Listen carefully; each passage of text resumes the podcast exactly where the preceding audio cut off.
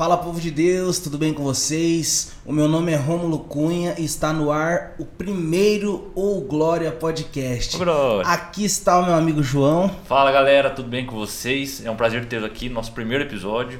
Espero que esse podcast venha abençoar a vida de vocês, levar esperança, alegria onde vier que vocês estejam, né? É isso aí. E a gente está muito feliz de estar aqui.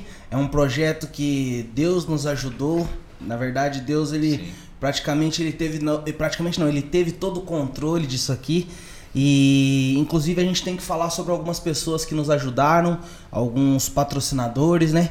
É, eu queria falar aqui da Eletro Bernardes. Eletro Bernardes tem tudo em instalações elétricas, então você que precisa instalar seu chuveiro, precisa de Ventilador. instalação de ventiladores, tudo, tudo, tudo em comandos elétricos, você pode contar com a Eletro Bernardes, que eles são uma bênção aqui na nossa região aqui, Ourinhos, Chavantes, Ipauçu, Santa Cruz, você pode chamar eles que você não vão se arrepender. E também temos o Café Ebenezer, que é o café do Chimenão. É um, do, um dos cafés melhores que eu já tomei na minha vida. Então eu tenho certeza que você que ainda tá naquela dúvida qual café que você vai tomar, qual café que é o bom para você ou não, Café Ebenezer, você vai se surpreender. E também tem a questão dos cultos, né, João? Isso mesmo, bem lembrado. Toda, o culto aqui na nossa igreja, toda segunda, quarta, sexta, sábado e domingo. Segunda-feira, culto de oração. Quarta e sexta, culto de campanha. Sábado às 8 horas, culto de jovens. Domingo, 9 horas, EBD, Escola Bíblica Dominical. E 7 e meia, o culto da família. Contamos com vocês aqui, se for da região de Bernardino. Só para lembrar que a gente é aqui da Igreja do Evangelho Quadrangular de Bernardino, a igreja que é do pastor Estevão Jabor e um homem muito abençoado, e a gente quer agradecer ele também. Sim. E pra gente começar, a gente precisava falar para vocês como que surgiu o nome do Ou Glória Podcast.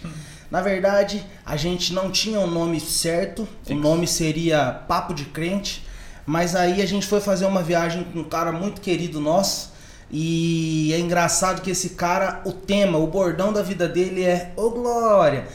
E a gente teve essa viagem com ele, a gente passou um tempo muito feliz com ele, uma semana, duas semanas juntos assim, e ele agregou muito na nossa vida. E daí, de repente, a gente decidiu, o João decidiu, fazer uma homenagem e nada mais justo do que o nome do podcast ser O Glória Podcast. Afinal, ele que nos ajudou bastante, né? E a gente vai estar recebendo quem hoje, João? Hoje, o meu amigo, o meu pai espiritual, olha só que honra que eu tenho, é Antônio Carlos Nicolau, conhecido como Kaká. Maravilha, me sinto honrado de estar aqui com essas duas feras aqui. Glória. creio que essa jornada vai longe Amém. e eu creio que o papo vai ser muito agradável aqui nessa tarde. E todos que virão aqui não se arrependerão, porque esses dois são feras. Amém. Amém. Viu, Kaká, eu queria deixar aqui o nosso agradecimento, Sim. porque a gente não é clichê, estamos falando de coração. Você é uma pessoa muito querida, sempre foi uma pessoa muito querida pela gente, mas é, quando a gente pegou a visão desse podcast, você adotou o filho, como eu sempre digo, você adotou o filho junto e para quem não sabe, se essas paredes aqui estão pintadas é porque o Kaká ajudou a gente pintar, praticamente pintou tudo.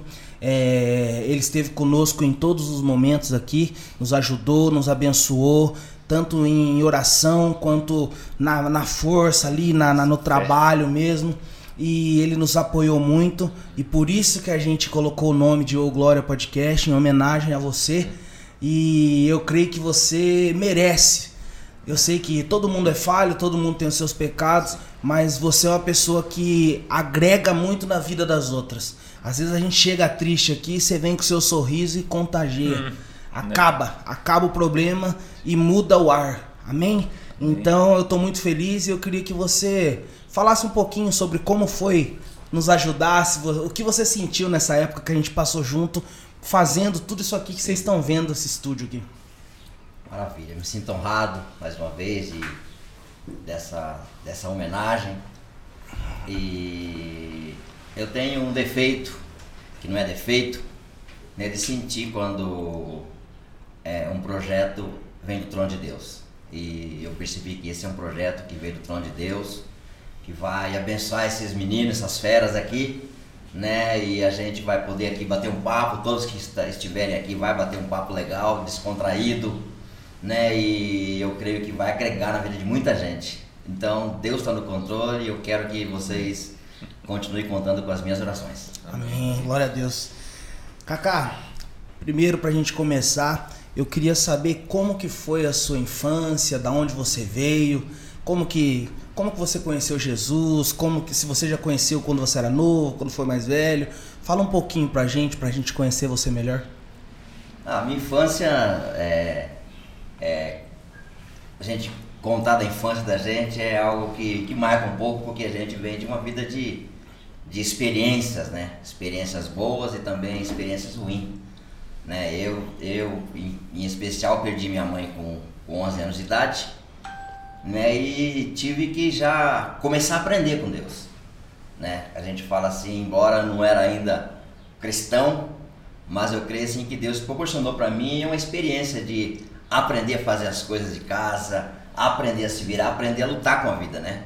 né? Então a minha vida, é, perdi minha mãe com 11 anos, já fui pro trabalho, trabalho pesado, né? E Deus me proporcionou ali um aprendizado de aprender a cozinhar, aprender a passar, costurar, né? Fazer tudo o que você imagina, né? Então foi uma experiência muito gratificante que hoje eu trago para minha vida e aqueles que eu puderem eu passo também porque foi uma experiência assim, tremenda.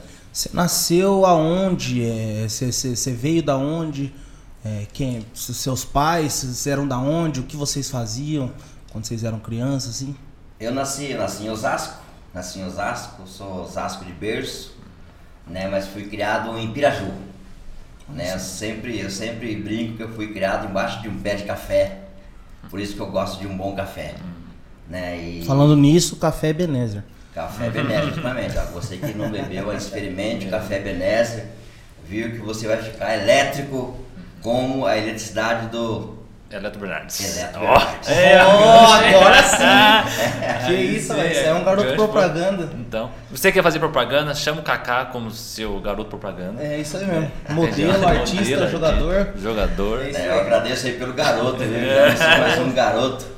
Né? Então, voltando aqui à nossa, à nossa experiência de vida, né? muito pequeno, fui para o trabalho, né? e meu sonho na ocasião era ser um jogador de futebol né? E eu fui criado praticamente por um cara que era que era um, um esportista, um atleta, né? Hoje falecido, um amigo, né? Que partiu, mas deixou dois filhos que são especiais para mim, né? Eu creio que eles verão um dia esse esse vídeo, né? O, o Edson que também é evangélico lá da igreja de Piraju, junto com o Alex, e o Jim, falecido, me lançou no esporte e me ensinou uma coisa tremenda, né? Que foi a bater.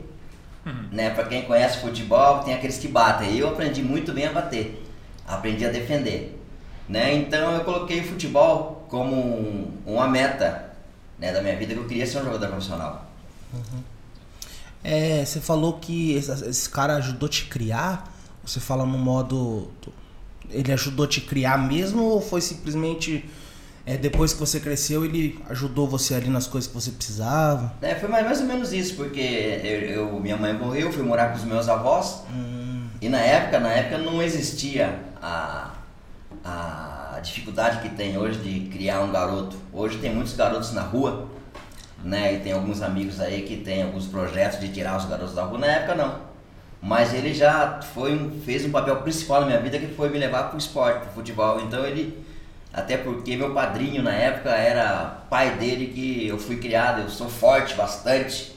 Na época eu fui criado no, no, no fubá e no leite de cabra. E seus pais, eles não eram evangélicos, nada? Não, não, meu, meu, meu pai, meu pai, meu pai não, minha mãe também não. Não, eram católicos. Entendi. E da onde que veio essa questão do evangélico em você, assim? Que a gente vê que você é uma pessoa bem levada assim no, no pentecostal, assim, dá a impressão que você nasceu falando é. em línguas já. então, tipo, da onde que surgiu? É, como foi, assim? Eu fui, eu fui, fui trabalhar numa empresa depois, um, isso com 19 anos, eu fui trabalhar numa empresa, no Pão de Açúcar. E ali, eu, na, na ocasião, eu conheci ali uma rapaziada do esporte, mas também conheci ali uma moça que me anunciou o evangelho. né? Uma moça que era da Assembleia, que é, até hoje ela é da Assembleia de Deus, né? A gente namorou, namorei com ela um ano, né? E ela foi um canal de bênção para minha vida porque me levou a conhecer Jesus. E como que foi a experiência de conhecer Jesus? Ah, meu Deus do céu, a experiência de, de, de conversão foi algo assim surreal, né? Eu na minha dificuldade, né? Que a gente fala que nós somos ruins porque a gente já a gente está sempre pedindo para Deus, né? E eu pedi para que Deus me desse o sinal acerca da minha conversão, olha que coisa maluca, né? E quando eu fui batizado, quando eu fui batizado nas águas, eu já fui batizado com o Espírito Santo. Uhum. Né? Então foi assim uma experiência surreal que eu até hoje eu, eu, não, eu peço a Deus, né, que é hoje ele tem controle sobre a minha vida, para mim não perder essa graça de, de ter o dom de falar em línguas, de ser forjado no fogo, a graça né, do Espírito Santo. Sim. Exatamente. O, você contou para mim que dessa conversão você ficou 10 anos afastado da igreja. Você lembra o porquê? O que aconteceu que você fala, ah, não, não não é para mim, vou sair.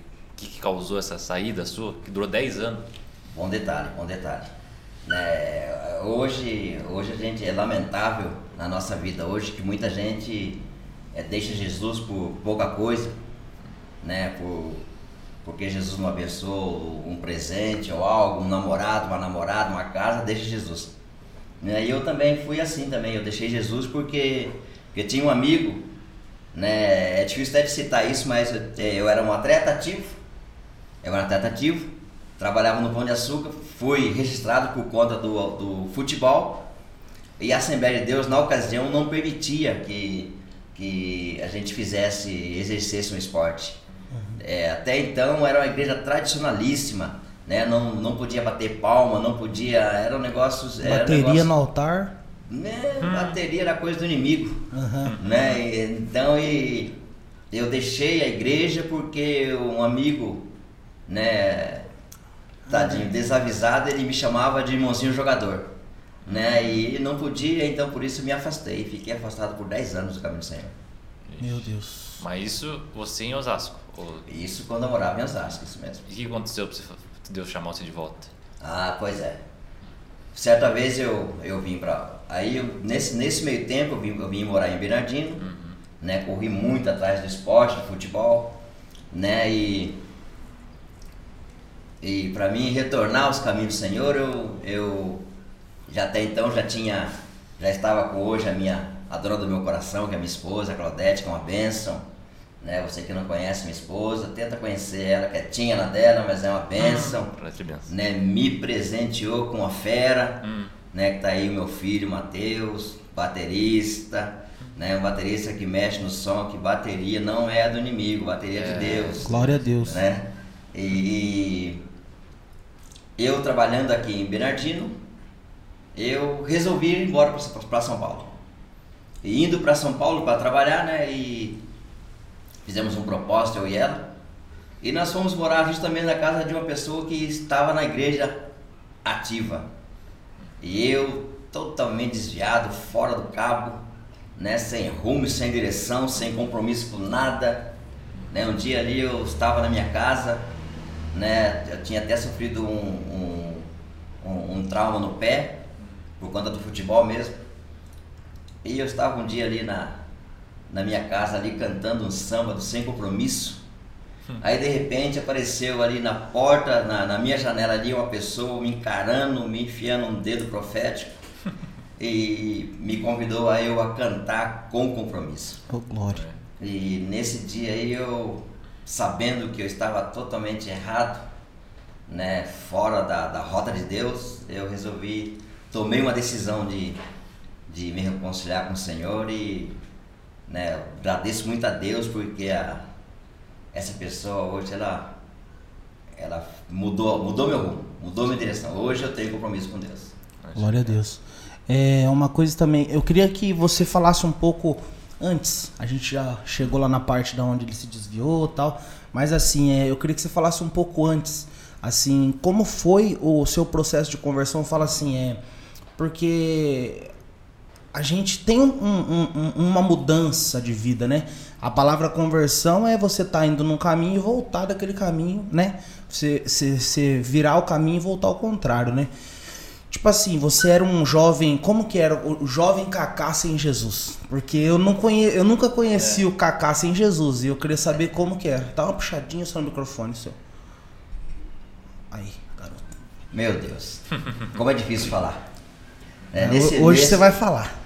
É, eu sem Jesus, né? Um garoto gostava gostava de, de, de usar um Black Power, né? Enfrentei muitas filas para cortar o cabelo na época, época que eu tinha cabelo, Rapaz. né? E, e me preparava muito, me preparava muito porque eu fui funkeiro, né? Fui pagodeiro, jogador de futebol, é isso.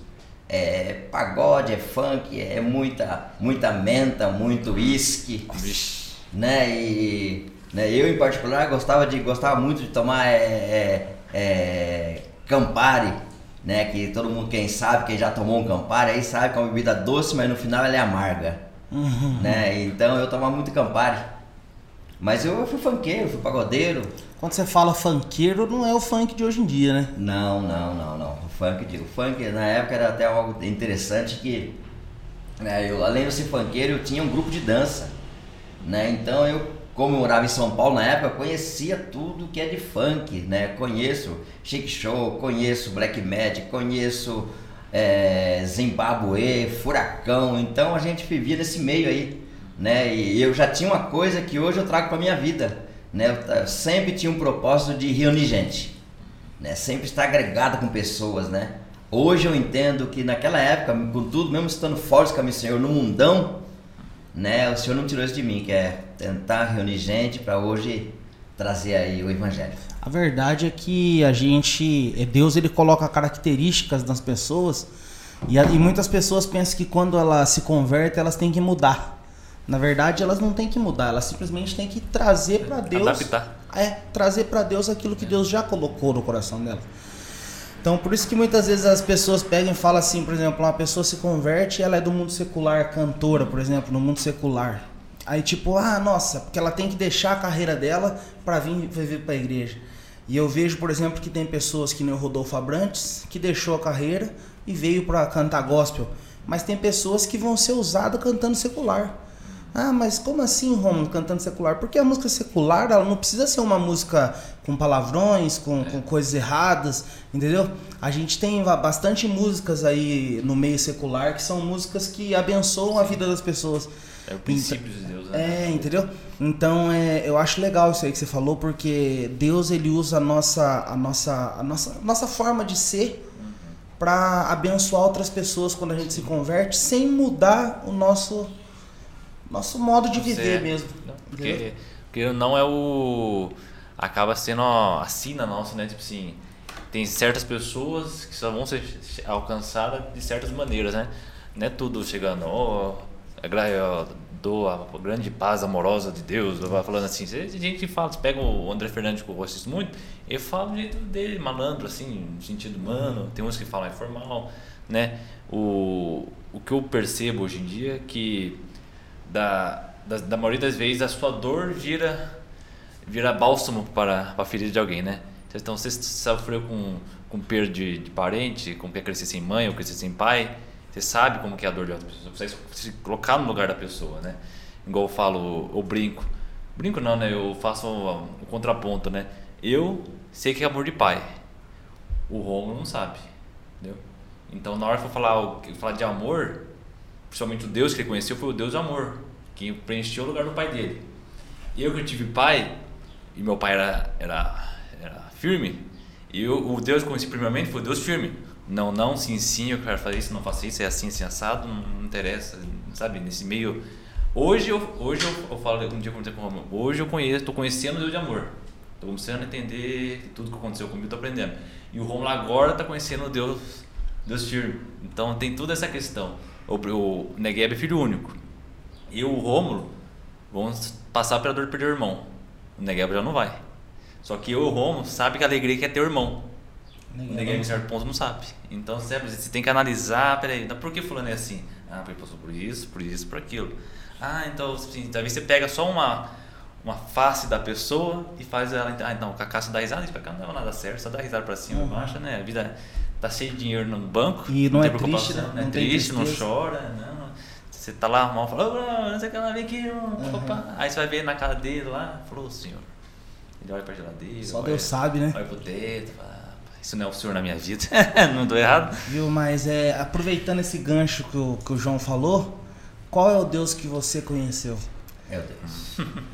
É, as pessoas respondem errado, né? Muitas das vezes, os cristãos respondem errado muitas vezes, né? Mas o Deus que, que, que eu conheci, né? Que eu conheço hoje foi o Deus que mudou a minha vida, né? Que mudou a minha situação, que me presenteou com presentes, né? Especiais, que é minha esposa, meu filho, e tem presenteado né, com os irmãos especiais, né, incluindo essas duas feras aqui que, que eu amo demais de coração, que eles sabem disso. Amém.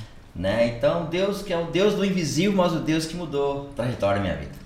Mas eu falo assim, ó, eu conheci o meu Deus, é o Deus do amor, que constrangeu, principalmente quando eu fiquei doente.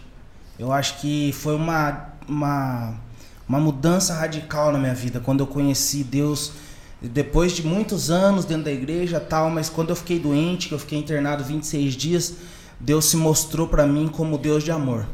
E hoje eu vejo Deus como Deus de amor. Lógico, e o João falou que ele vê o Deus como Deus de Da, da- Firme, né? Sim, Duro. sim. Não, não. Um Deus justo. E o que eu vejo, eu posso falar porque eu conheço sua vida, se eu pudesse dizer em uma palavra o Deus do Kaká, seria o Deus da provisão. É Deus, justamente isso que eu ia responder, o Deus da provisão. Eu queria que você falasse um pouco sobre o que é esse negócio da provisão, porque eu nunca vi ninguém ter tantas histórias, tantas bênçãos, tantas dádivas que nem o Kaká.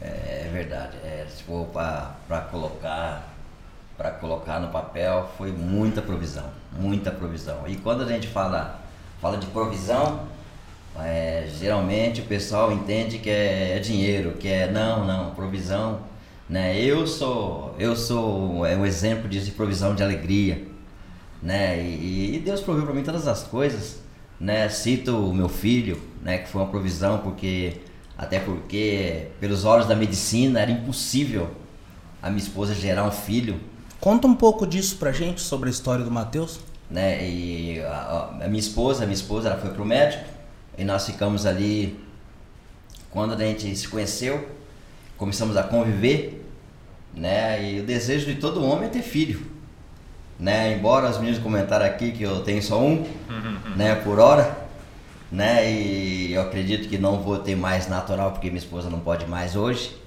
né? Mas a gente acrescenta também os filhos espirituais. Mas é, o médico disse que a minha esposa não teria condições. Né? Hipertensa, tinha algum cisto no ovário, muitos problemas. E o médico sugeriu que a gente adotasse um. Né? Mas aí eu conheci o Deus da provisão. né? E eu coloquei logo essa causa diante dele, porque eu sabia que ele ia prover alguma coisa, de alguma forma ou de outra. Né? E diante disso, o Senhor ali, ele falou com ela, falou comigo e nós colocamos a nossa parte em prática, né? E o Senhor nos proveu de um moço abençoado. Pensa numa bênção. Né? Maior que eu, né? um negrão abençoado, cheio de Deus. mas nasceu com saúde? Nossa, meu Deus do céu, me lembrou bem. Né. Me lembrou bem.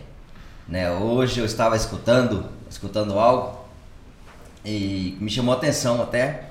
Eu queria colocar aqui, né, que a Bíblia, a Bíblia fala que para cada dia de vergonha, vírgula, o Senhor nos dá dupla honra. Glória a Deus. E eu ouvi assim que essa vírgula, essa vírgula tem que vir para nós como um desafio. Né? Então, para cada dia de vergonha, diante do desafio, o Senhor nos dá dupla honra. Né? Então foi algo assim que mexeu e foi assim na, na, na, na vida do Mateus. O Mateus nasceu pequenininho, né? Eu sempre brinco aqui, eu sei que esse moço que eu vou citar aqui, ele vai ver esse podcast, né? O meu filho nasceu do tamanho do pé do Paulinho, Nossa. né? Um menino tamanho do, do pé número 38. E a gente na época a gente pensava, meu Deus, será que vai vingar isso? Né? E um dia eu ouvi de um homem de Deus dentro do trem, que a gente fazia um trabalho no trem de pregação. E, e aquele homem falou para mim acerca de uma palavra que diz que os nossos filhos serão poderosos na terra. Né? E a gente, a gente, como a gente é mal, a gente não acredita às vezes. O Matheus começou a crescer, começou a crescer.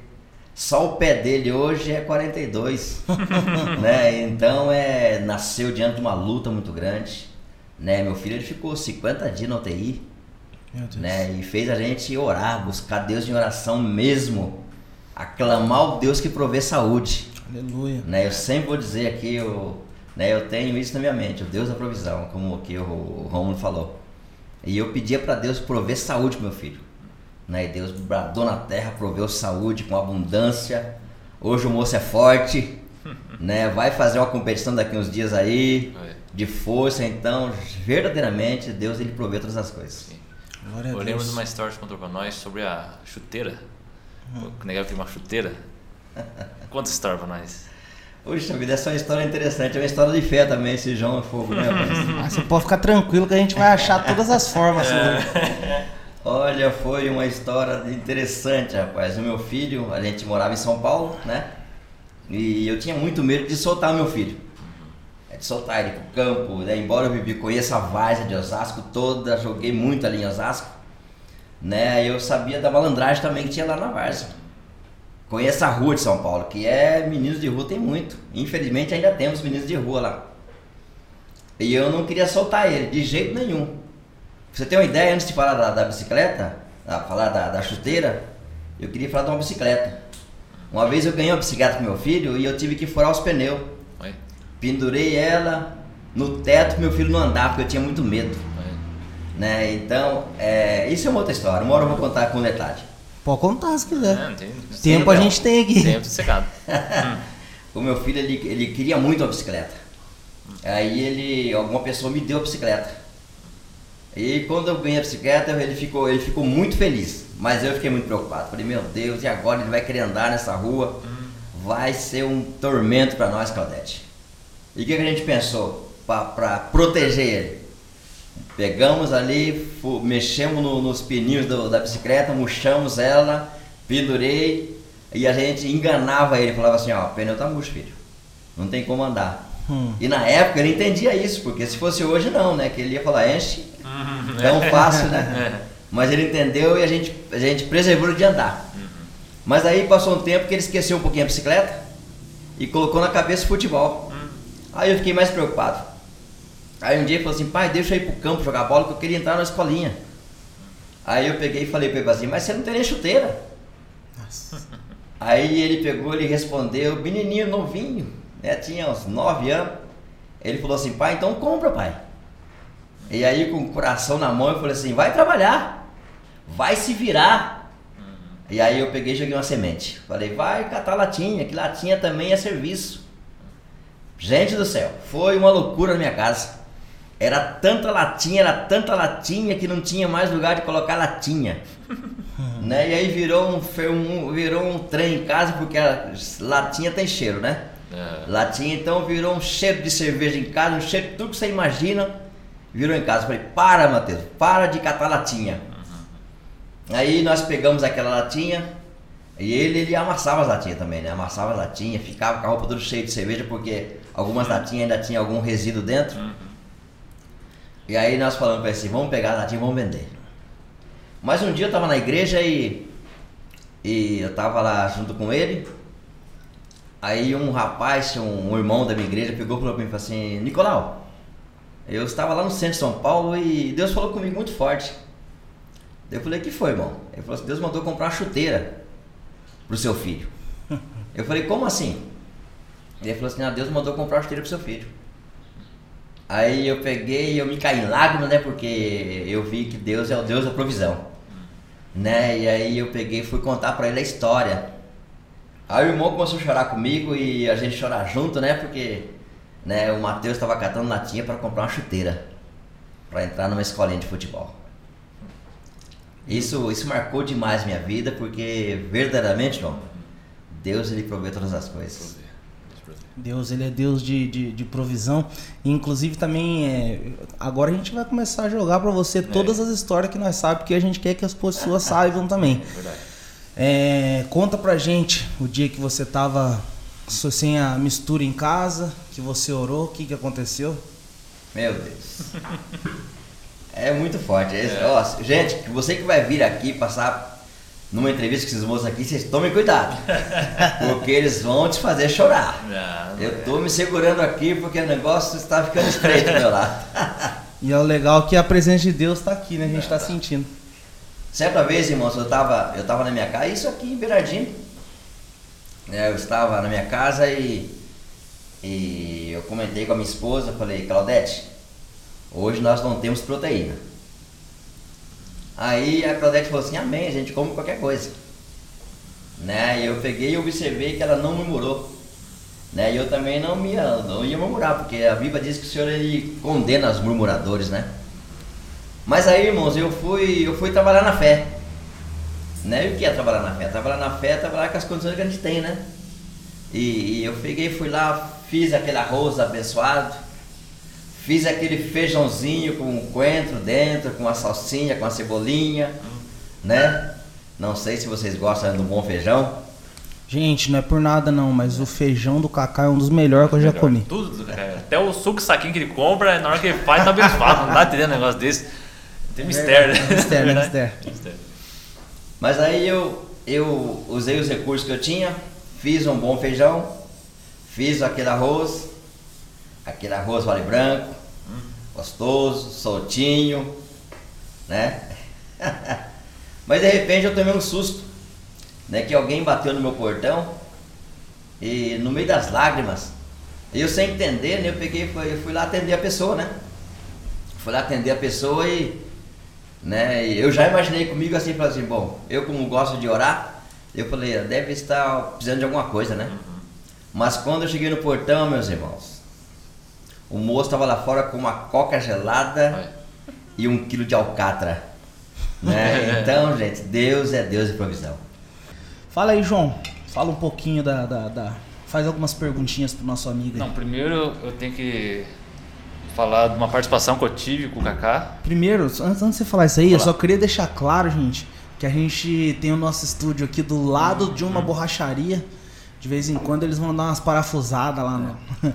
e vai ouvir um barulho. E o estúdio fica numa avenida, então vai ter um carro. É, então, tem bastante caminhão aqui, mas isso aí não vai impedir da palavra chegar nas pessoas. Amém? Uma coisa, amém.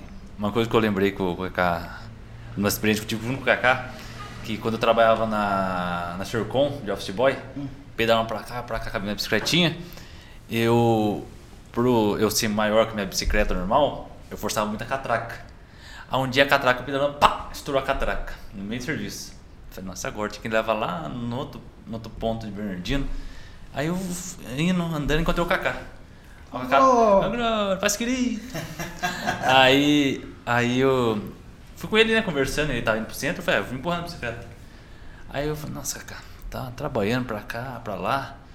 A minha catraca quebrou, ficou uns 80 reais, 40, 80 reais pra arrumar e não tem esse dinheiro aqui.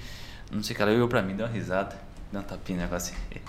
Pegou assim, deu dinheiro, irmão. Tá, troca lá. E quem conhece o Kaká sabe que quem quer tá, tá dando dinheiro pro Kaká era eu, né? Não, tô aqui você, né? Eu falei, não, deu uma risadinha aqui, deu. Eu falei, não, louco, Kaká, vai ficar sem? Não, não, Deus proverá, vai ficar cegado, certo? Esse é o Kaká. Ah, é, eu tinha puxado o gancho sobre experiências com, com, com o Tranca-Rua, Zé Bilintra. Experiências ruins. Ruins. Mas que querendo não é pro nosso bem, entre aspas, porque eu... É simplesmente para mostrar que existe o mal também, né? Sim, mas tipo assim, né, pra, pra Deus falar, não, isso aí você vai prestar um aperto, mas tipo assim, eu... Tô com você. É, independente, pode estar tá ali dando risada dessa cara, mas o final você já sabe qual é o final, né? Uhum. Eu lembro que você contou um dia que a, Claudete teve uma experiência no armário. Abriu o armário, o guarda-roupa. Conta um pra nós como foi o contexto em geral, como Nossa, estava a vida dos seis com Deus, estava no fogo puro. Como foi? Rapaz, vocês são fogo. Olha, a gente foi morar na casa do meu irmão, e meu irmão ainda não era convertido, né? Infelizmente eu posso dizer isso porque, porque por ser irmão, por conhecer, mas ele ainda não conhecia o Senhor, né? E nem a esposa também. E por consequência, né, de, de da gente ir para São Paulo com uma luta, fomos morar com ele. Fomos morar com ele, ele estava indo para São Paulo E nós moramos na casa dele por um período assim, de, uns, de uns três meses. E a gente ainda não tinha experiência assim de do reino do inimigo, né? E a Claudete não tinha experiência, né? E nós fomos ali pra morar na casa do meu irmão. Aí um dia eu cheguei, cheguei do trabalho, cheguei do trabalho e a Claudete estava em desespero. Hum. Chorando, eu falei, o que aconteceu, Claudete? A Claudete pegou ela e falou assim, ah, eu fui mexer na. arrumar o quarto da minha cunhada, Hum. Porque a gente tava morando com ele, então por obrigação a gente fazer alguma coisa em casa, né? Certo. Quando eu tava arrumando lá, que eu abri a porta, tinha. que ela abriu a porta, tinha um cara sentado dentro do guarda-roupa. Misericórdia. né? Ela viu literalmente um cara dentro do guarda-roupa sentado. Né? E quem era esse cara que a Claudete viu? É. A riqueza do detalhe é que ela viu literalmente o preto velho dentro do guarda-roupa do, do meu irmão. Vixe. E ela saiu correndo, né? Ficou lá fora. Quando eu cheguei, ela falou assim: Eu não quero mais morar aqui. né? Porque ela, ela não tinha experiência, não conhecia ainda o plano do inimigo, né? Uhum. E essa foi a experiência assim, que a Claudete teve mesmo antes de ser cristã. Né? É, Foi- a, a- se a gente pensar, isso pode ter ocorrido até pra mostrar, porque se se se tem um lado ruim, se ela conhecer o lado ruim, automaticamente ela vai falar, opa, É. se é. tem um lado ruim, tem algo bom também. É, tem que. Alguém tem que me proteger desse, né? Sim. Acaba você não. É, essa é a pura Escuta. verdade. O, você falou também que tinha uma tia que era macumbeira. Ah, É. o, ca- o caso da Cara. minha tia foi, foi uma experiência que, a gente- que eu tive muito grande. Eu morei com ela, eu morei com ela há algum tempo e ela era. Ela tinha assim um trabalho muito forte com o candomblé. Né? Essa minha tia, ela frequentou muito, muito. Ela não me contava assim com detalhes o que eles faziam, mas minha tia ela saía de sexta-feira, voltava no domingo à noite, ficava fora de casa, ficava fora de casa com os trabalhos, né? E eu muitas vezes presenciei ela chegando com sacos de, de oferenda que eu não me atrevia a abrir, Misericórdia. né? Mas eu senti o cheiro que era algum bicho morto que eles iam oferecer no mato né? E a minha tia, minha tia, nós morávamos numa casa pequena em, São, em Osasco e a minha tia ela tinha todas as entidades do, do candomblé de tamanho real. Ela tinha Preto Velho, Zé Pilintra, o Tranca-Rua, Pomba Gira, Exu Caveira, o Índio, todos eles literalmente, tamanho de um homem normal, dentro do quarto, dentro do quarto Misericórdia. dela. Né, o que é interessante que uma experiência que eu tive quando eu entreguei minha vida minha vida para o Senhor de saber de viver a, a palavra de Deus que diz que é isso que vos dou poder para expulsar toda a força do mal e o poder está para nós, né? Esse é um direito que nós temos. Nós temos não, né? Nós não temos direito de nada, na verdade. Deus né? nos deu, É né? Deus que nos deu essa Sim. graça, misericórdia, né? De, de expulsar as forças do mal. Eu me lembro que eu, eu tinha deixado de morar na casa dela. Eu estava naquele dia de consagração, né? Tinha feito ali um jejum de três dias só na água. Mas nesse dia Deus proporcionou que eu tivesse uma experiência e eu nem estava atento com isso. Mas Deus ele me fez lembrar da minha avó que morava com a minha tia. Aí eu peguei e falei, vou lá ver minha avó. Né? Mas eu esqueci totalmente do trabalho que a minha tia fazia, até em casa, às vezes de sexta-feira. Tô lá chegando eu, e minha tia morava numa casa que tinha que subir um patamarzinho, né? E para trás tinha sete degraus para trás para mim para descer. Então se subia sete degraus, tinha o patamar e entrava na casa da minha, da minha tia. Uhum. E eu subi os degrauzinhos sem perceber. Quando eu tava lá em cima, eu comecei a escutar barulho de música. Música de centro de macumba. Misericórdia. Aí eu na hora assim, eu falei, meu Deus, e agora? O que, que eu faço? Eu volto pra trás, não bato na porta? Eu falei, não vou bater na porta, já tô aqui mesmo, né? Aí quando eu bati na porta, que ela abriu, tinha mais ou menos assim, umas 15 pessoas fazendo trabalho de macumba dentro da casa dela. Misericórdia. E na época eu não sabia, eu não sabia o que fazer, né? Mas gente, mas eu aprendi uma coisa naquele dia, assim, é, nós temos algo dentro da gente que a gente não sabe lidar, mas que temos porque Deus deu, né? Que é um som para expulsar toda a força do mal. Exatamente. E a única coisa que eu fiz na época, por medo de não ter experiência, por medo, eu gritava o sangue de Jesus. e quando eu gritei o sangue de Jesus, só via demônio cair no chão. Caiu todo mundo no chão. E eu não sabia o que fazer. Eu não sabia o que fazer, não sabia se eu corria, não sabia se eu impunha as mãos. E eu gritava o sangue de Jesus. E quanto mais eu gritava o sangue de Jesus, as pessoas se enrolavam no chão, gritando, berrando. Né? né? Daí teve um tempo que eu peguei e fui embora. E deixei com Deus lá, porque eu não voltei mais não. Né? Então foi uma experiência surreal de expulsar o demônio, né? Entendi. E como que você. A gente olha pra você, você é uma pessoa que. A gente olha pra você e já pensa no, no- numa pessoa pentecostal, sabe? Uma pessoa que fala em línguas, uma pessoa que marcha no poder. Assim, é, tá- é, desde quando você se converteu veio isso? Ou foi muito tempo depois? Ou você viveu algo sobrenatural? Porque eu vou contar a minha experiência com, com, com questão do batismo com o Espírito Santo, né? É, acho que eu já falei pra você, né? Se eu não falei, você vai saber agora. Uma vez tinha uma, uma veio uma moça cantar aqui e ela cantou, cantou uma música, a moça Chavantes, ela cantou uma música, eu não era batizado no Espírito Santo assim. E ela cantou uma música e a hora que ela cantou a música eu senti muito a presença de Deus e tal. Só que daí algo no meu coração bradou e falou: "Vai lá, dá um abraço no Kaká". Você não sabe disso? Você não sabia disso? Então, falei, vai lá, dá um abraço no Kaká, falou dentro do meu coração assim. E eu peguei e saí do meu lugar e fui dar um abraço no C. E a hora que eu abracei o seu, eu saí falando em línguas. Foi assim que eu fui batizado no Espírito Santo, você não sabia? Não. É, então, foi, de- foi dessa forma. E eu queria saber qual que foi a sua, a sua forma. Tipo, você falou que foi batizado e automaticamente já falando em línguas, saiu falando em línguas. Mas assim, como que foi pra você essa experiência? Ah, meu Deus do céu. Assim, isso foi um negócio, assim, é, é uma coisa de busca, na verdade, né? Eu, eu, eu, eu- quando eu me batizei no, com o Espírito Santo, na, quando desci as águas, fui batizado, tinha um irmão na igreja que ele, ele, tinha, ele tinha uma evidência, assim, de ser cheio que era, que era tremendo. Ele, ele, ele corria na igreja. E aí eu, eu sem entender como quando a gente. Por isso que é importante quando você pedir algo para Deus, Deus ele dá. Quando a gente pede, Deus dá. Nem às vezes a gente pede e esquece que pediu. Mas Deus não, Deus ele sabe que a gente pediu, ele dá.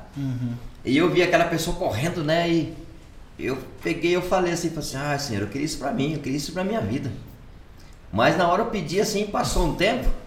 Passou um tempo, eu, eu fui para uma vigília no monte. Fui para uma vigília no monte e lá tinha muita gente, né? Subindo na árvore, foi um negócio surreal. E eu senti uma vontade. Eu senti uma vontade assim que não, não era eu, não era de mim. Veio em mim aquela vontade de sair correndo. Né? E eu, daqui a pouco eu tava correndo no meio do mato assim, o pastor falou assim, o que que deu no Nicolau? né? Então aí depois eu pedi para Deus, falei assim, ah senhor, esse negócio é gostoso demais, não quero, não quero perder mais isso não. Né? Então eu gosto muito de sentir essa, essa presença, essa evidência de, do mover do Espírito Santo. É, você é uma pessoa que gosta muito de monte, né? A gente percebe que você gosta muito de orar no monte e tal. Você já teve bastante experiências boas e difíceis no monte? Já bastante, bastante. Né? Que da mesma forma que a gente quando vai buscar buscar Deus, até porque até você falou algo interessante, né? Que eu gosto. Não é nem questão de gostar, né? É questão de necess... eu me sinto com a necessidade de orar. Até porque a palavra do Senhor diz que o próprio Jesus, né? O próprio Jesus quando ele ia ele entendia que tinha alguém para ser curado ou então para ser liberto, né? Quando tinha uma multidão para ser alimentado, como Jesus ele teve esses prodígios na vida dele. É, antes a Bíblia diz que ele subia ao monte para orar, né? Isso eu trago para minha vida hoje, né? Que o monte é um lugar de provisão. O Deus da provisão aí. Né? O monte é um lugar de provisão, de, de espiritual para orientar a gente, né? E se a gente for à luz da palavra de Deus, a maioria dos homens de Deus aí, eles sempre buscaram a Deus nos montes para uma grande para uma grande missão, para um para um propósito, né? Então a oração é eu gosto de monte. Eu peço também para Deus não deixar eu perder essa graça.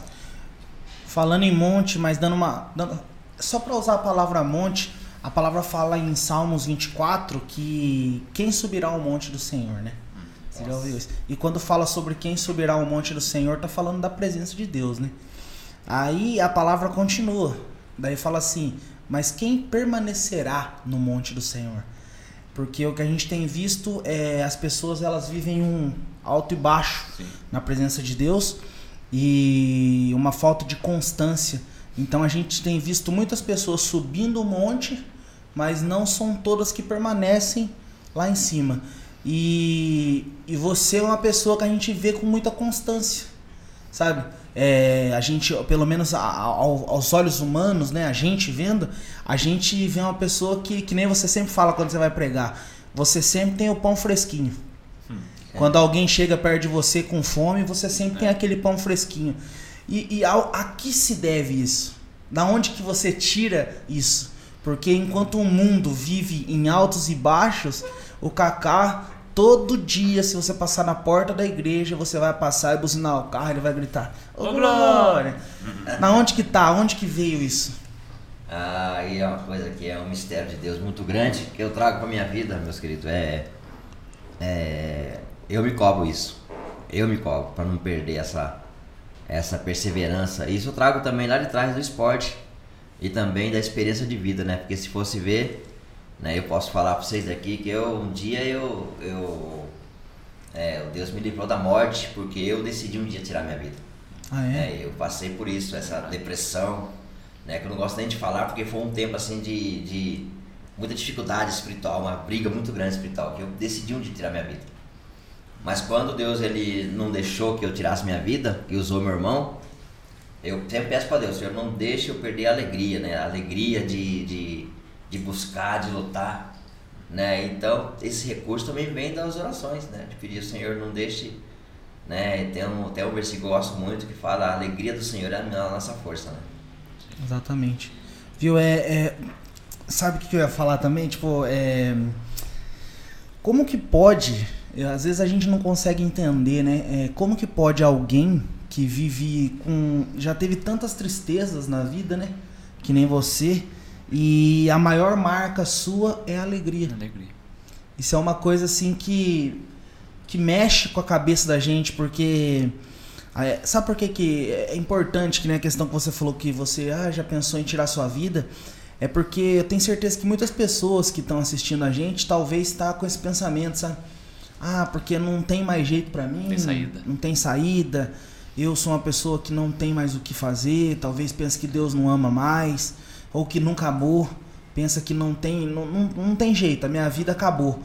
E, e a gente está diante de uma pessoa que é tão. A gente olha e vê tanta felicidade e saber que você também passou por esse momento, sabe? Eu acredito que é algo que Deus, como assim como João sempre fala, é, as feridas da gente cura as pessoas, né? Então eu queria que você falasse um pouquinho como, como que você. É, qual, qual seria a sua dica para uma pessoa hoje que está vivendo esse quadro? A dica hoje que eu dou para vocês, meu querido, é, é você que está nos vendo. E nós estamos aqui, né? Que Deus fala com a gente muito aqui né, nessa entrevista. E é confiança. É confiança em Deus, né? É, porque o preço, o preço que a gente. é, você está decidido a, a, a deixar Deus é, escrever sua história, né? Porque a gente faz plano, né? Sempre tem um versículo que eu gosto muito que fala lá em Provérbios 16:1 que fala assim que os nossos planos são muitos, né? Mas é Deus quem decide. E quando a gente decide deixar Deus fazer na nossa vida, aí a gente recebe graça de, de, de continuar sorrindo, mesmo em meio às lutas que nós temos e teremos, né? As dores, as tristezas que vêm, às vezes a gente chora sozinho, né? E ninguém vê, né? Só quem vê e quem vê as lágrimas é o travesseiro, né? né? Mas a gente, as nossas lutas diárias, nossas, né? Como diz a palavra de Deus, Davi ele enfrentou leão, enfrentou urso, ninguém viu. Uhum. Só é relatado na Bíblia, mas ninguém viu, só ele teve essa experiência. Né? E Davi, ele, Deus o honrou de uma forma tremenda. Né? Então eu trago isso para minha vida, vamos. Trago isso para nossa vida, para minha vida, assim, de, de não de, é, pedir para Deus não deixar eu é, não parar de marchar, Certo. parar de confiar. Né? Com isso é a confiança em Deus. Então a dica para você que está nos vendo aí, vai nos ver, é não desanimar. Não desanimar, não.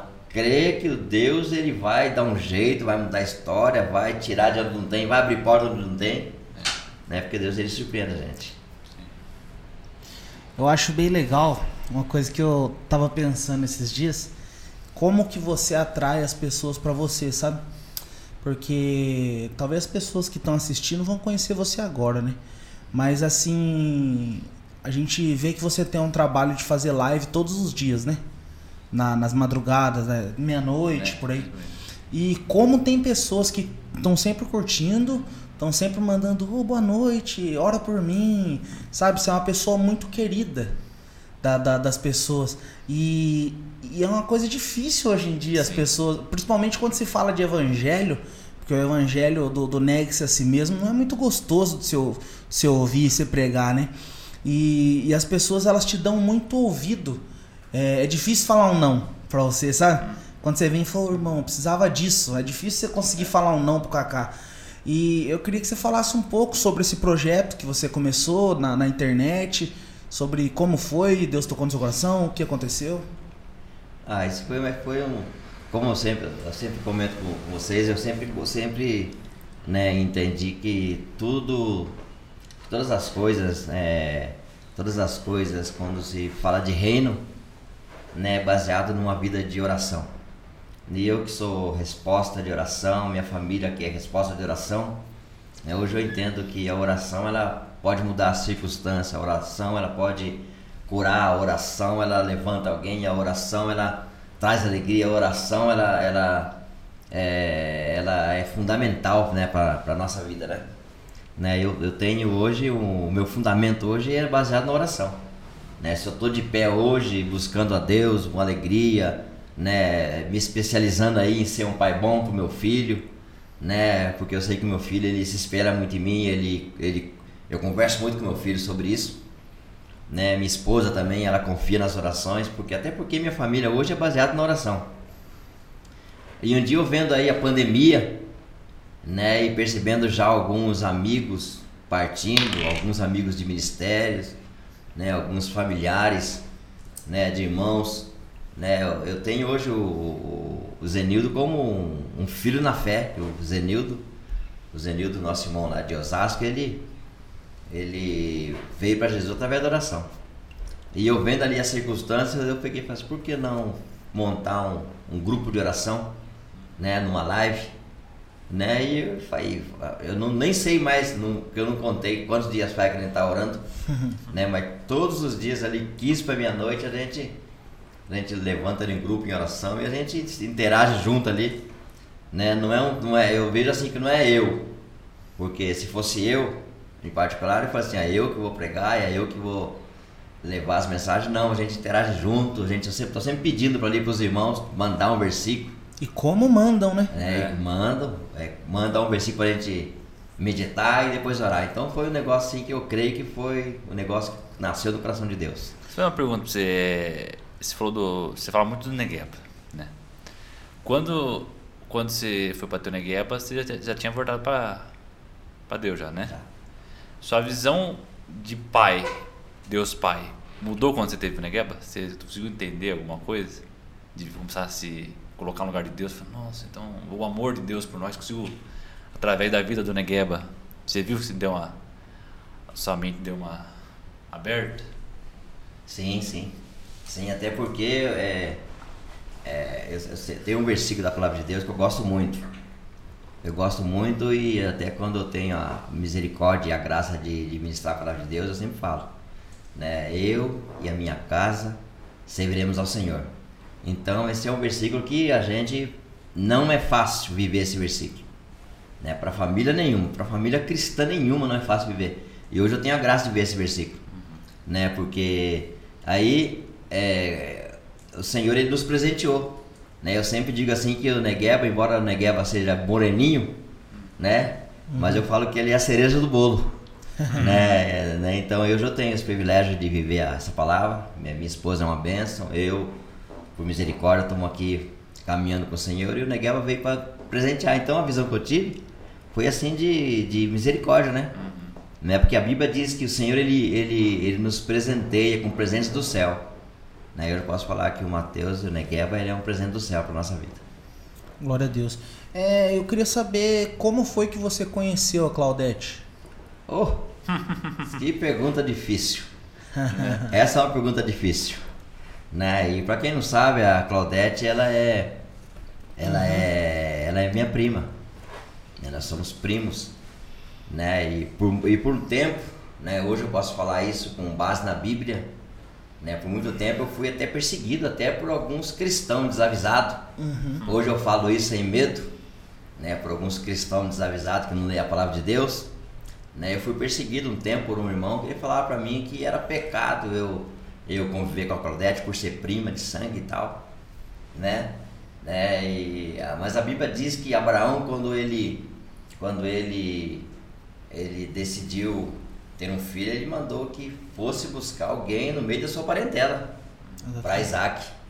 Né? Então foi o que me aliviou e deixou as perseguições quando eu conheci esse versículo né? E hoje a Claudete é, continua sendo minha prima, mas ela é a mulher da minha vida, minha irmã em Cristo, serva de Deus, né? Então Deus ele teve misericórdia de mim, me ensinou esse versículo para mim poder me defender, porque ainda tem ainda alguns cristãos desavisados, Uhum. né? Os acusadores ainda existem por aí. E a família do senhor quando descobriu? Sua, sua sogra, barra tia, né? Quando você. Oh. Na Grande a luta. Grande a luta. luta. Na hora, na hora queriam me matar. É mesmo? É. Na hora me desconjuraram até umas horas, né? Porém, depois que passou um tempo, aí foram ver que realmente Deus estava no controle, que tinha Deus no negócio, né? E hoje, graças a Deus, nós temos um convívio bom. Minha sogra é uma benção. Mora com você Deus. lá, né? Mora conosco. Então, Deus no controle. Quando Deus está no controle, não tem como lutar contra Deus. Não tem. Você falou pra gente que você nasceu em Osasco, mas que você veio pra cá e você morou em Piraju. É, e quando foi que você voltou pra Osasco? No meio disso tudo. Ah, tá.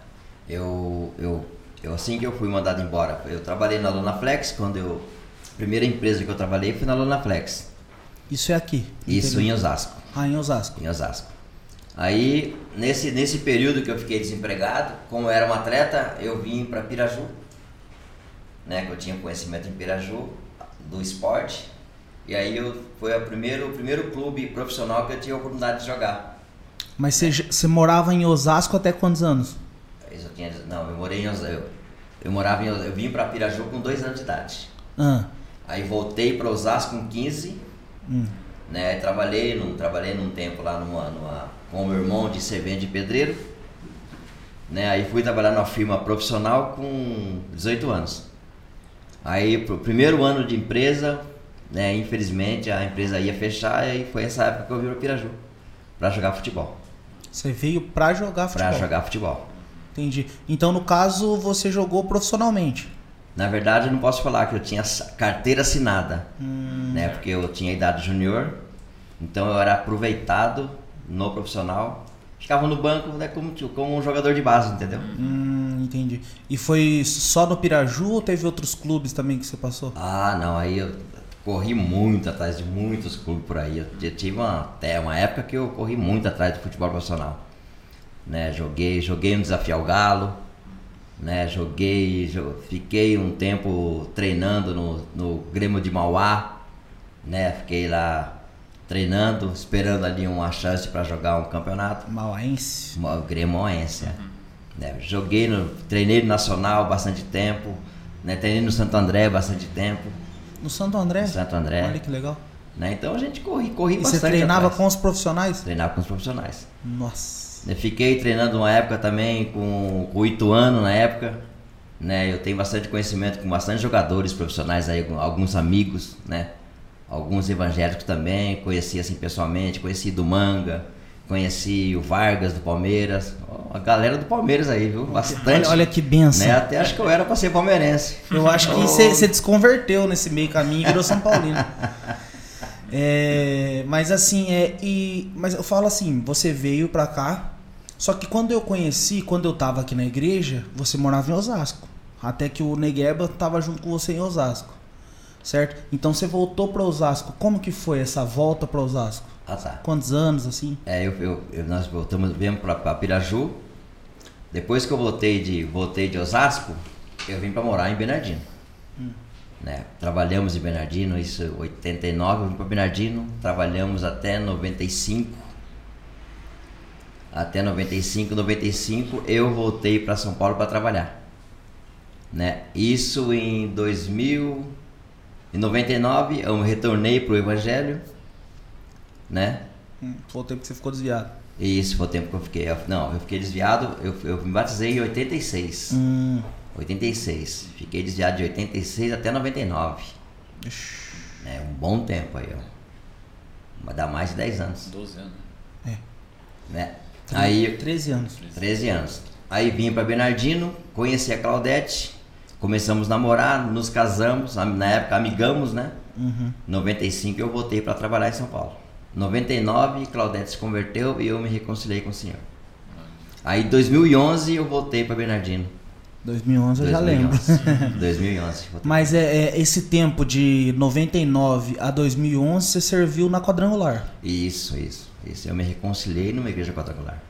E como que foi sua experiência com a quadrangular de lá? Ah, Conta um pouco de lá pra gente. Ah, meu Deus, foi uma escola muito forte de trabalho, né? Uma igreja que uma igreja hoje eu glorifico a Deus, muito a Deus, né? Pela igreja, pela igreja de Osasco, né? Não tem como né? Tem um costume que a gente fala, né? Cuspir no prato que come, né? Uhum. Não, a igreja de Osasco para mim foi uma, uma, um ensinamento muito forte de, de trabalho, uma igreja que trabalha bastante, né? Uma igreja de oração. Você teve bastante experiências lá também, né? Muita experiência, muita experiência eu, eu tive lá. E falar em experiência, conta aquela experiência do pedreiro de, de querer receber um, esquentão. um esquentão dele lá. Ó, lá vem o Deus, lá vem o Deus da provisão. Né? O Deus da provisão é um negócio. É, talvez você que está nos vendo aí vai, vai nos ver. Né? Queria deixar um recadinho para você. Né? Confie em Deus. Quando Deus ele manda a gente fazer algo, né? Ele se responsabiliza, né? É ele quem está no comando. Né? Ele quando você entrega a sua vida para ele, né? É ele que toma conta. É ele que vai tomar conta, é ele que vai prover, é ele que vai te proteger, né? É ele que vai dirigir sua vida. E essa experiência que eu tive lá em Osasco com com serviço, praticamente com serviço, que assim que eu saí para para o INSS, que eu já tava, tinha machucado já meu joelho, e, eu, e entrou um pedreiro lá fazer um trabalho, e ele precisava de um servente. E como ele trabalhava dentro da igreja, ele não conseguia arrumar nenhum servente. Porque nenhum servente que é, que, que é do mundo consegue trabalhar dentro da igreja porque tem restrição. Uhum. Lá não podia fumar, não podia beber, tinha, tinha algumas coisas, né? E por conta disso, ninguém, ninguém queria trabalhar com o cara. E até o pedreiro também não conhecia Jesus, né? E aí eu vendo a situação do pedreiro, ele um dia desabafou comigo, falou assim, ah, eu não consigo arrumar um servente, como é que eu vou trabalhar? Daí eu falei, eu peguei e falei para ele, assim, ah, mas então você precisa, você quer que faça o quê? Fazer massa só. Assim, faz então eu vou trabalhar com você. Aí tá bom. Mais um dia, aí trabalhando um certo tempo com o pedreiro e tal, e o pedreiro vendo o movimento da igreja, ele chegou um dia e falou assim, Nicolau, eu preciso, eu preciso que você me arrume 500 reais hoje. O pastor, né? E aí eu sabendo da, das saídas da igreja, né? Que a gente que é um líder, né? A maioria assim, a maioria do pessoal que é líder fica sabendo do como que trabalha na igreja, como que funciona a igreja. E ele pegou e falou, preciso de 500 reais hoje. E eu que sabia da situação da igreja, falei assim, ó, pede pro pastor. Hum. Aí eu, eu sabia que o pastor naquele dia precisava de 3.500 reais. Fora os 500 do pedreiro. Meu Deus. Aí o pastor chegou e falou para mim, assim, como é, que- Nicolau, como que eu faço? E na hora eu fiquei preocupado, né, em responder isso para um líder maior, né? Como fazer? Né? Mas aí eu descobri. Eu descobri que quando Deus manda a gente fazer alguma coisa, ele se responsabiliza. E aquele dia foi um dia assim de experiência, assim, de provisão, foi tremendo, foi tremendo. Né? Nós estava ali sentado, estava fazendo um trabalho, daqui a pouco o, bateu na porta uma pessoa no portão, e essa pessoa pegou e falou assim, eu queria conversar com o pastor. Eu falei, pois não. Aí a pessoa pegou e falou assim, não, é que eu tive um. Passei por aí uns dias numa campanha, numa tarde da bênção, E através do trabalho da tarde da bênção, é, eu fui abençoado. Eu queria trazer uma oferta para o pastor. Hum. Eu, quando vi aquele moço falar de oferta assim, eu, eu vi o agir de Deus, né? Uhum. Aí aquela pessoa pegou e me deu uma oferta de 1.500 reais para o pastor. Meu Deus. E até então o pastor não sabia disso ainda, né? O pastor estava fora. Eu fui, pe- peguei aquele dinheiro e levei para o escritório. E nisso o, o pedreiro vendo o movimento, vendo o que estava acontecendo. Daqui a pouco chegou uma outra irmã, uma outra irmã chorando, eu fiquei preocupado porque eu não sabia o que estava acontecendo com a irmã. A irmã pegou e falou assim, ó, Deus falou comigo eu, Deus, é, Deus me abençoou, eu vim trazer aqui um dízimo e vim trazer também uma, uma oferta. Aí aquela mulher pegou e eu achava que a mulher tinha trazido o dízimo pequeno, né? A irmã me chegou e me deu o dízimo, que era de fato 150 reais, Uhum. mas trouxe uma oferta de mil. Meu Deus. E aí eu falei, meu Deus, Deus realmente é um Deus de provisão, né? Eu fui contando ali as entradas, né? Aí, pra finalizar, um irmão pegou e me ligou, perguntando se o pastor estava. Eu disse que não, ele falou assim, ah, Deus falou comigo também. Eu vou aí trazer, levar mais um dinheiro aí que Deus mandou. Né? E aquele cara trouxe mais 1.500 reais. Meu Deus. E o pedreiro presenciando, olha como é que Deus faz as coisas, né? Deus ele fez com que aquele pedreiro presenciasse isso, né, para ver o agir de Deus. E aí daqui a pouco o pastor chegou e falou assim, eu peguei e falei, pastor, pastor, o pedreiro quer falar com o senhor. O que que ele quer, Nicolau? O pastor perguntou. Eu falei assim, ah, ele quer dinheiro, ele quer quenta. E o pastor falou assim, pode dar para ele o dinheiro. Eu falei, então tá bom, pastor. Então eu vou dar. Aí o pastor, sem saber do movimento né, que estava acontecendo, eu falei, tá bom então. Aí desceu eu e o pastor lá pro escritório. Chamei o pastor no escritório. E o pastor no caminho falou assim, tem dinheiro, Nicolau? Eu falei, tem. Uhum.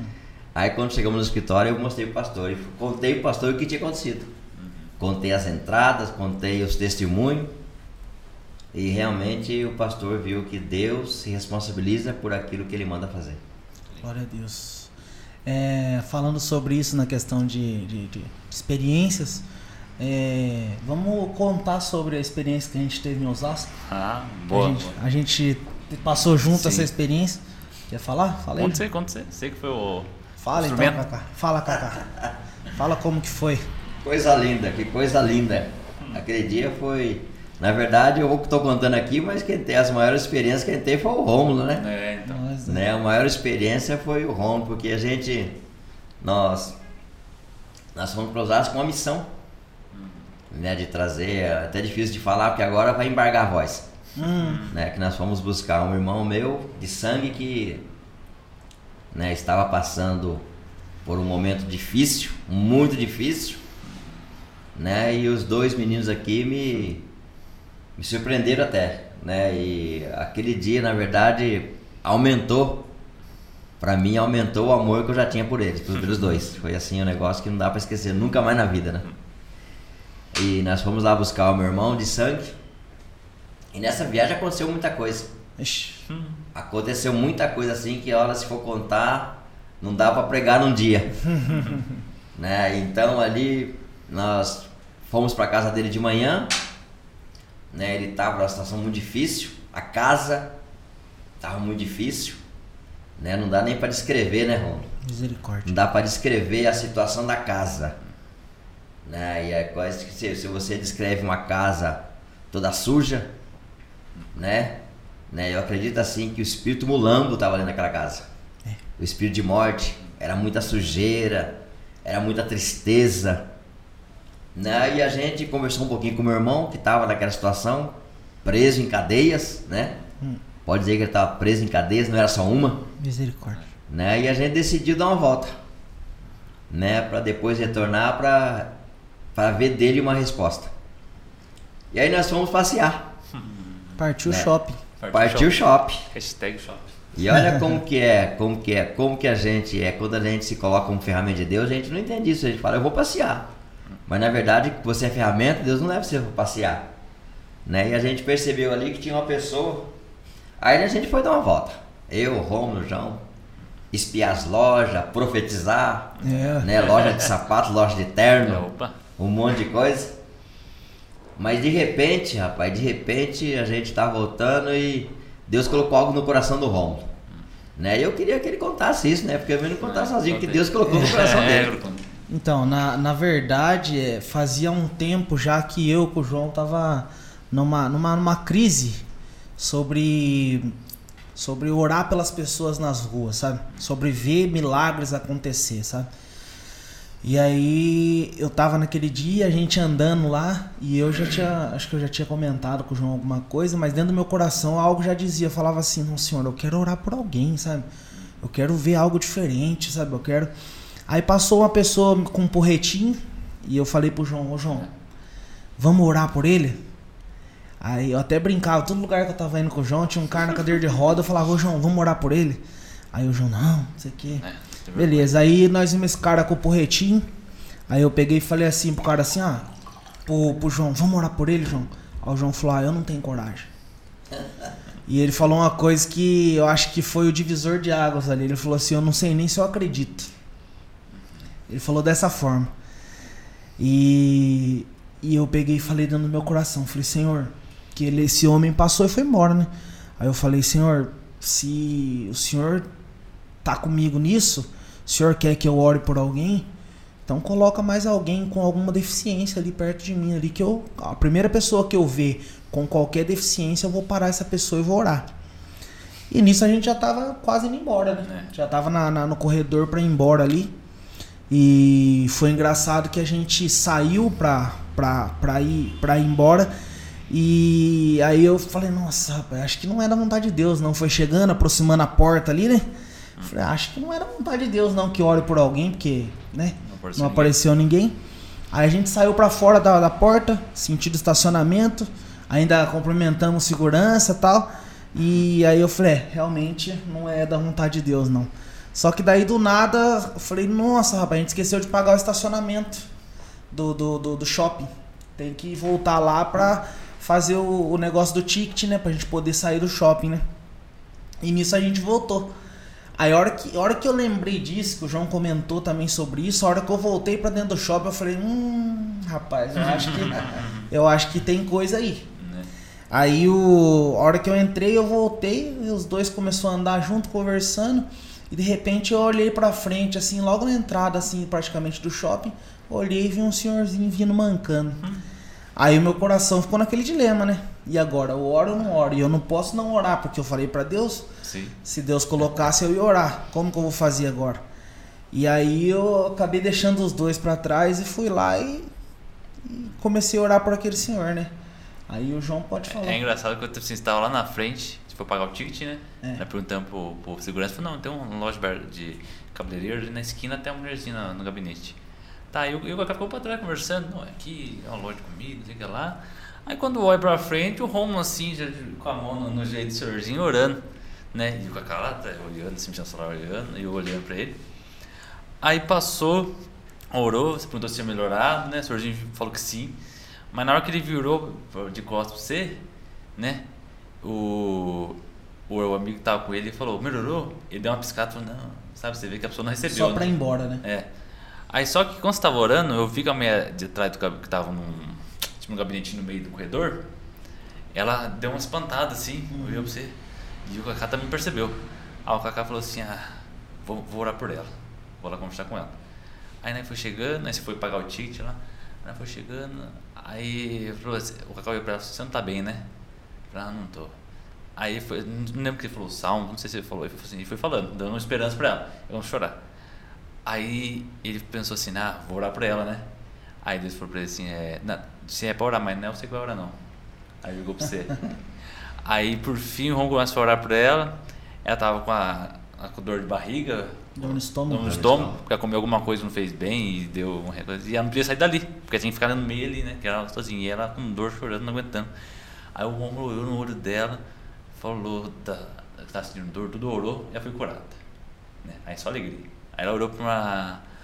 Aí foi. Foi falou, olha pra minha amiga que tá por ali atrás também, né?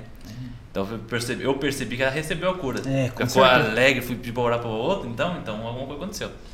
Aí daí oramos, a outra ficou meio com vergonha, mas oramos. Aí nós saímos dando risada assim. Falei, Deus. Quando diz que Deus é terrível, né? É, então. Aí na hora que nós saímos no estacionamento, o que aconteceu, Romulo? A hora que a gente saiu no estacionamento, o Espírito Santo pegou nós. Aí foi uma choradeira pra lá e pra cá e eu comecei a sentir muito a presença de Deus, mas muito mesmo de uma forma assim que sabe quando você começa a perna começa a bambear e eu comecei a chorar muito. E aí o João que é mais durão já não chorou, mas já você já olhava nele, já via que ele tava é, extasiado e o Kaká já começou também a dar os glória dele. Mas enfim, tudo isso normal, né? A gente acabar de viver uma experiência com Deus. Mas pra mim o mais, o mais legal ali foi que depois que a gente já tinha se acalmado, já, já tinha praticamente passado, a gente en- tava vindo numa reta aqui no corredor e a gente entrou na onde o carro da gente tava, né? Sim. E quando a gente entrou, vinha vindo um, um- um moço. Um moço bem vestido, de, de social. Mas esse moço não tinha visto nada que tinha acontecido de trás. É, ele tinha acabado de chegar. E esse moço passou por nós, passou pelo carro, a gente estava aqui para entrar no carro. E esse moço começou a ir no caminho que a gente tinha feito. O que, que esse moço fez? Começou a dar glória a Deus Né? e pegou e falou assim: Eu tô sentindo ele aqui. Tô sentindo Deus aqui. Então aquilo veio para confirmar É. que realmente tudo que tinha acontecido tinha vindo da parte de Deus. Aí a gente entrou no carro e, Só mais choro e choro e risada e alegria. e foi maravilhoso, foi, foi tremendo. E. Engraçado que, que nós foi pra buscar o irmão do Kaká, né? E nós tava começando a fazer o negócio do podcast, né? E nós não tinha cadeira. É, tem essa E também. o Kaká falou assim, não, mas Deus, Deus vai prover. Deus vai É. arrumar a cadeira pra vocês. É mesmo. Aí passou tempo, nós Tá vindo, pra usar, né? Ele falou: tá essa vindo, cadeira é, já tá vindo já. Já tá vindo.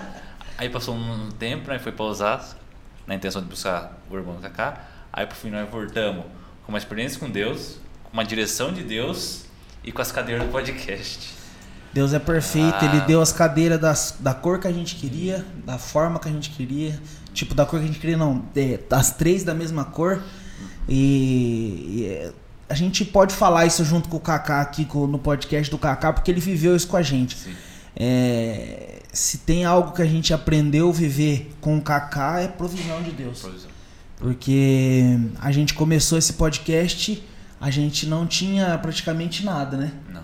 E Deus foi provendo tudo e tudo que a gente foi ganhando foi se encaixando as cores e, e tá do jeito que tá hoje. E eu acredito que É, é inexplicável. é o Deus que do nada faz todas as coisas. Uhum. Inclusive fala do computador. Ah, então, o, engraçado é que nós tava. Nós tinha quase tudo, quase tudo feito, tudo Tava pronto. tudo, né? É, Tudo pronto. Na nossa cabeça tá tudo feito. Aí nós foi gravar. Aí nós gravamos com o meu computador, que é um. é até agora o meu é o melhor que tinha. Né? Aí o meu não tava dando conta, começou a travar. Nós tinha gravado com o professor Felipe, começou a travar. Aí o Romo já começou a ficar De tanto que a gente perdeu a gravação. é, ficou travou, ficou. Perdeu a gravação lá, aí o Ron ficou preocupado. Ah, cara. Aí como ficou desanimado. Ah, eu vi que ele. ah, E eu falava assim, calma, relaxa que Deus, se Deus tá no negócio, né? Ele vai É. fazer. Proveu tantas coisas, vai deixar de provar agora. Aí eu fiquei, eu descansei, eu falei, tá na mão do Senhor, eu vou fazer o que eu tenho que fazer, fui fazendo, ajeitando. É porque é difícil, né? A gente montou todo. to- A gente começou o sonho, pintou, fez o estúdio, comprou o microfone, comprou tudo. Vamos gravar. A hora que a gente foi gravar, o negócio travou. Travou. Aí, aí o começou. A Unimig já quis é, derrubar o Romulo, né? Mexendo nas emoções dele. Falei, não, cara, não é assim não. O negócio, vamos lá, Deus vai fazer. E tá, eu tava na cidade aqui em Bernardino. Aí eu fui na casa da minha mãe lá em Pau Sul. Chegando lá, ela falou assim pra mim, João, lembra que você no começo do ano você tinha pedido um notebook pro Luiz, pra ele pra você trabalhar? Né? Eu falei, lembro. Então, ele deu pro seu notebook. Meu Deus. Aí eu comecei a dar risada. Eu, eu cheguei aí pra ele e falei assim: eu, eu falo que Deus é bom, vocês não acreditam? aí meu pai olhou pra mim, deu risada. Minha mãe falou: Não, eu acredito, eu acredito. A gente dá. Aí eu comecei a dar risada. Eu fui tomar banho e falei: Depois eu mexo, ia deixar a cereja do bolo pro final. Uhum. Comei, arrumei as coisas, tava vindo pra Bernardino. Aí na hora que eu abro, vindo num saquinho assim, num, numa case, né? Na hora que eu abro a case, tá lá, da Dell. Aí eu já comecei a dar mais risada, porque a Dell é um dos melhores notebooks que tem. Aí o meu, o que o meu tinha? O meu não tinha uma placa de vídeo boa e era um i5. O notebook que eu ganhei do Luiz é um i7, a geração a mais que a minha, com placa de vídeo integrada. Entendeu? Eu falei, ah, não, é aqui, ó. Aí eu mandei mensagem pra vocês, falei, viu? Segunda-feira eu quero vocês lá, quero mostrar um negócio pra vocês lá. Aí vocês ficam tudo, tudo curioso, né? Ansioso. No outro dia eu falo pra vocês, aí eu dá o seno, o seno privado. O que, que é, mano? O que aconteceu?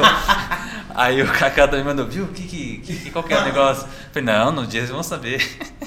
Aí eu cheguei aqui, se sentados, Felipe, o Kaká, você. Eu falei aqui, ó, notebook não precisava, cara. Coloquei aqui. E é esse bichão que nós tá gravando aqui. E é Deus um- proveu cada coisa, cara. E é, é, é legal porque é um, é um negócio caro, cara. Porque, É, tipo. 5 mil no notebook desse. Então, e a gente tá. Eu, eu entristeci de uma forma assim que falar pra você. Mas de propósito. Tem, Mas tudo é. tem um propósito de Deus. E você, Kaká, que, como que você viu toda essa história que a gente falou? Meu Deus do céu.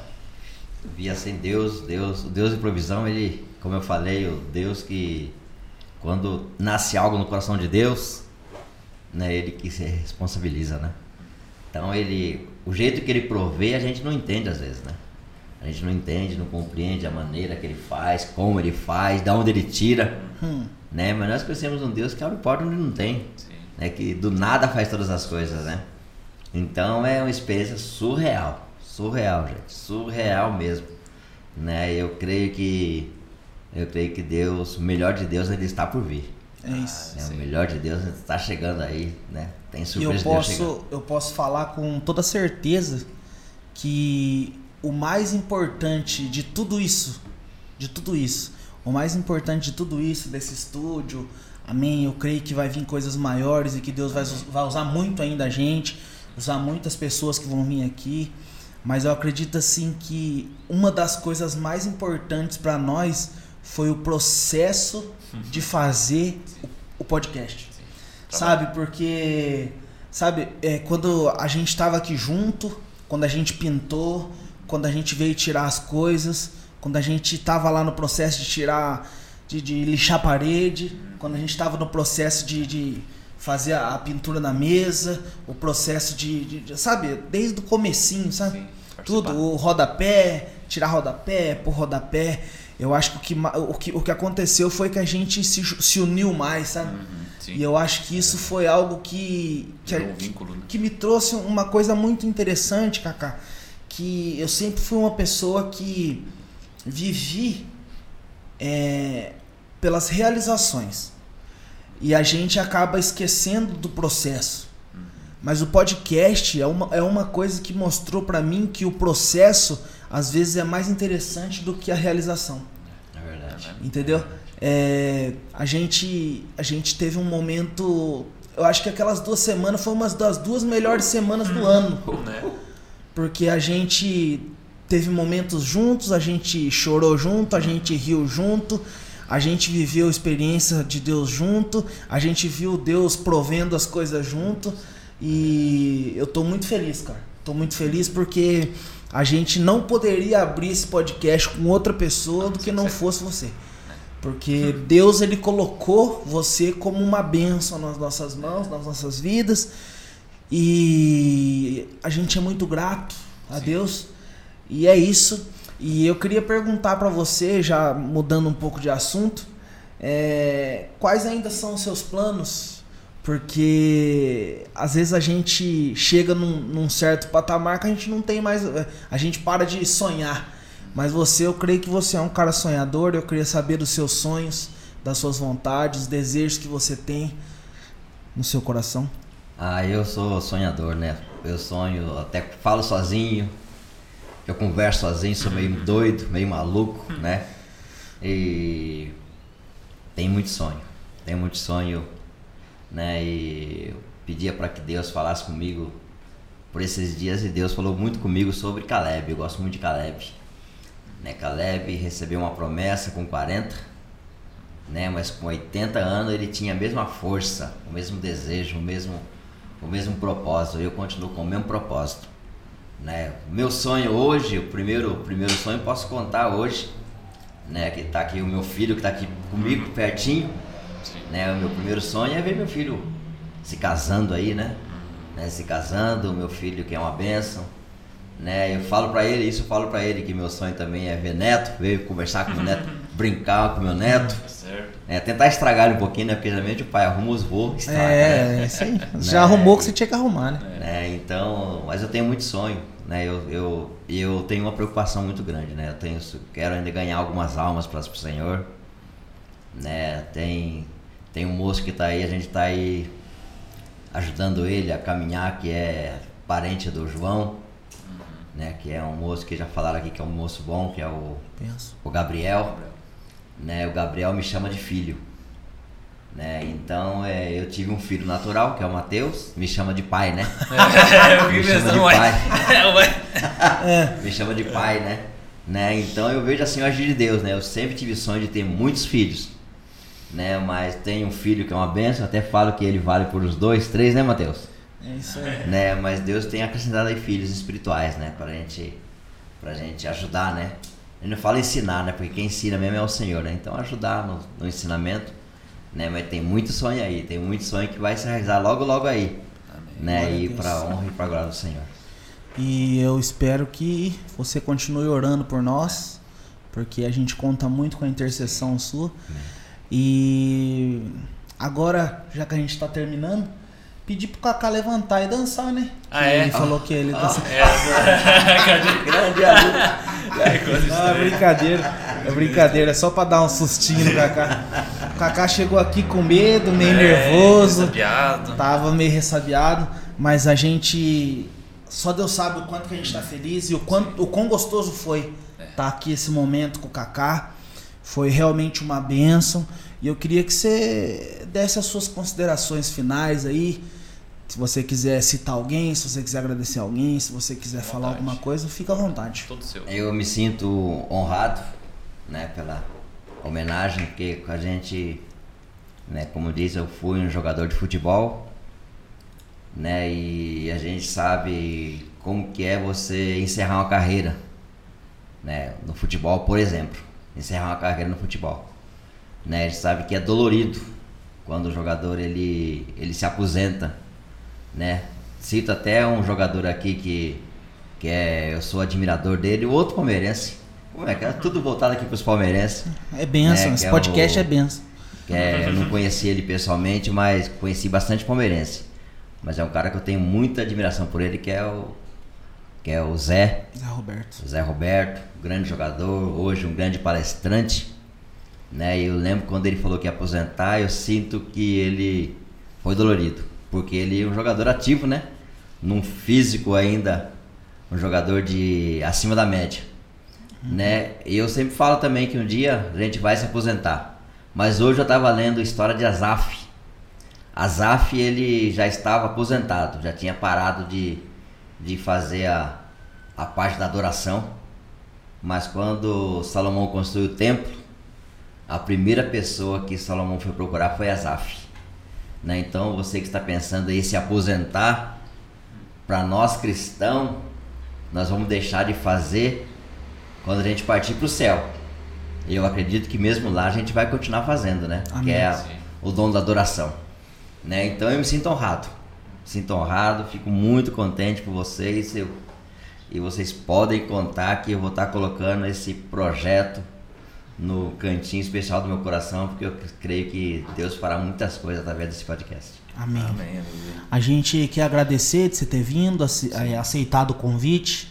A gente sabe que deve ter dado uma dorzinha na barriga aí, porque você é meio tímido, como você falou. E olha que não tinha adoçante. É, isso. não falo nada. Olha que não tinha adoçante, é uma piadinha interna aqui. Mas a gente tá muito feliz de ter recebido você aqui. E eu creio que vai abençoar muitas pessoas, né? Não, João? Fala Amém, uma coisa? amém. Ah, eu quero só agradecer mesmo, cara. Se eu posso falar com toda a conclusão. Se não fosse o Kaká, tá, ó.